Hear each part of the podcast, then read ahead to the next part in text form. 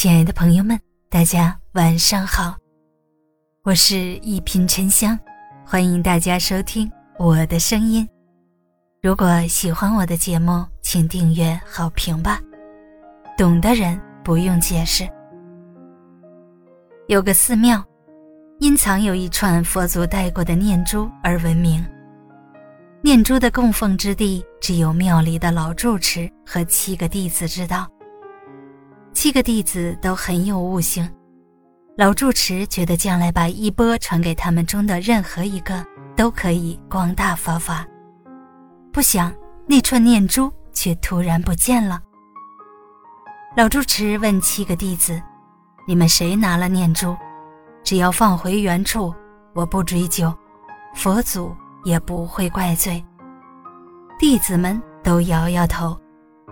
七天过去了。念珠依然不知去向，老住持又说：“只要承认了，念珠就归谁。”但又过去了七天，还是没人承认。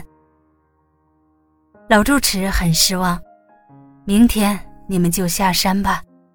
拿了念珠的人，如果想留下就留下。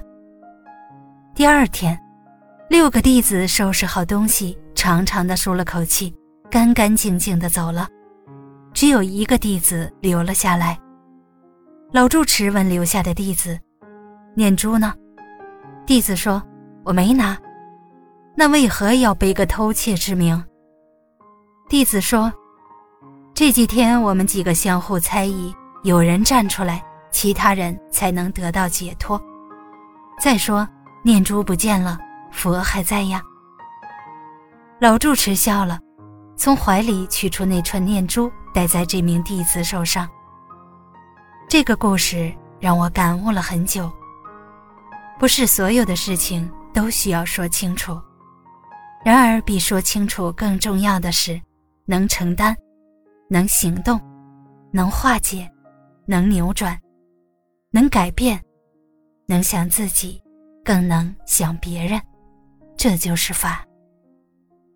理解你的人不需要解释，不理解的人解释也没用。这不仅是一种境界，更是一种大智慧。大家好，我是沉香。